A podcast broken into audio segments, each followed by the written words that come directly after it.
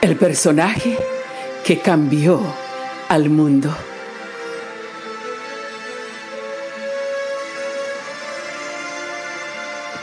El personaje que hizo historia e impactó con sus hechos el mundo entero desde hace más de dos mil años se llama Jesús. Jesús no era un hombre cualquiera, aunque vivió como cualquiera de nosotros y como cualquier persona de esa época. Jesús era Dios encarnado. Es una historia real y no ficticia. Tiene como escenario Jerusalén, una de las ciudades más antiguas del mundo. Jerusalén es la capital de Israel, situada en los montes de Judea, entre el mar Mediterráneo y la ribera del Mar Muerto. El mundo entero celebra en estos días de cada año la crucifixión, muerte y resurrección de Jesús.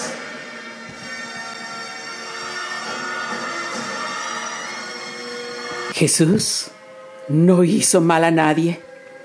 En su diario caminar por las tierras de Jerusalén, por las aldeas del mar de Galilea y los alrededores, enseñaba las verdades del reino. Su semblante, su sonrisa, a veces su tristeza, su vida misma transmitía el amor de Dios transformaba la vida de todo aquel que se acercaba a él. Sanaba enfermos, sanaba a los leprosos, daba vista a los ciegos, hacía andar a los paralíticos, liberaba a los endemoniados, alimentaba milagrosamente a multitudes. Un día fue entregado fue entregado ante los tribunales. Su propio discípulo lo traicionó y lo vendió por unas pocas monedas. Fue sentenciado a morir en la cruz.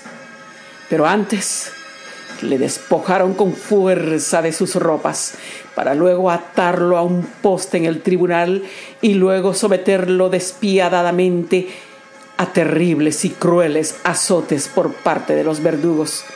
Su cuerpo quedó lacerado, con heridas abiertas. Sus venas quedaban al descubierto, aún sus músculos y sus tendones aplastados. Las heridas inflamadas, su cabeza hinchada por la sobrecarga de sangre. Luego, los soldados lo llevaron dentro del atrio al pretorio y convocaron a toda la compañía. Le vistieron de púrpura y le pusieron una corona de espinas. Comenzaron luego a saludarle burlonamente. Salve rey de los judíos. Salve rey de los judíos. Y le golpeaban en la cabeza con una caña y le escupían y puestos de rodillas le hacían reverencia. Después de haberle escarnecido, le desnudaron del manto púrpura. Le volvieron a poner sus propios vestidos y le sacaron para que se dirigiera al lugar llamado Gólgota, donde sería crucificado.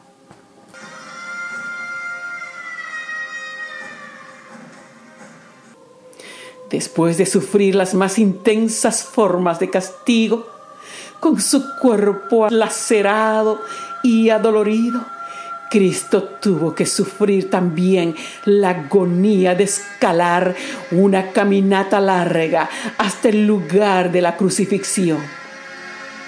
Incapaz de caminar, llevó consigo a cuestas su propia cruz. Después del brutal y horrible sufrimiento de transitar con la cruz a cuestas, llegaba a su fin con el acto mismo de la crucifixión. Mientras su cuerpo molido y adolorido colgaba en la cruz, sintió sed, sed que quemaba su garganta. Para saciar, los soldados le dieron vinagre mezclado con mirra.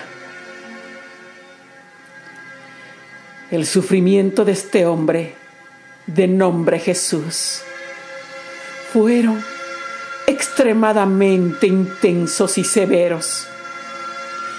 Investigadores de la causa de la muerte de Jesús determinaron que Jesús no murió debido a la fatiga física ni a los dolores de la crucifixión, sino a la agonía de la mente que produjo la ruptura de su corazón. Cuando el soldado abrió con su lanza el costado de Cristo, él ya había muerto.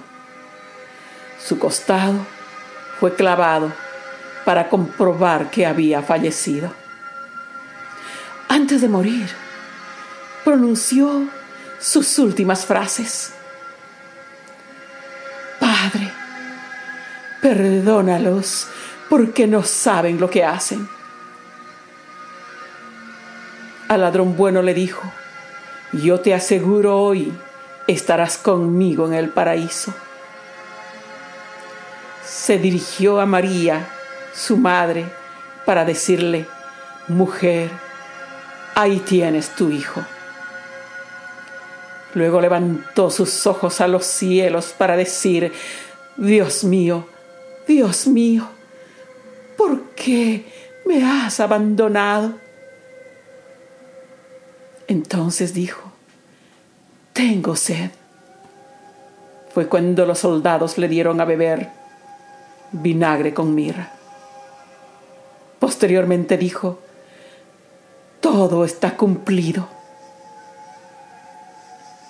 su última frase fue, Padre, en tus manos encomiendo mi espíritu.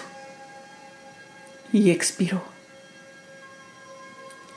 El centurión que estaba frente a él, viendo que había expirado, después de clamar las siete últimas frases, dijo, verdaderamente, este hombre era el Hijo de Dios.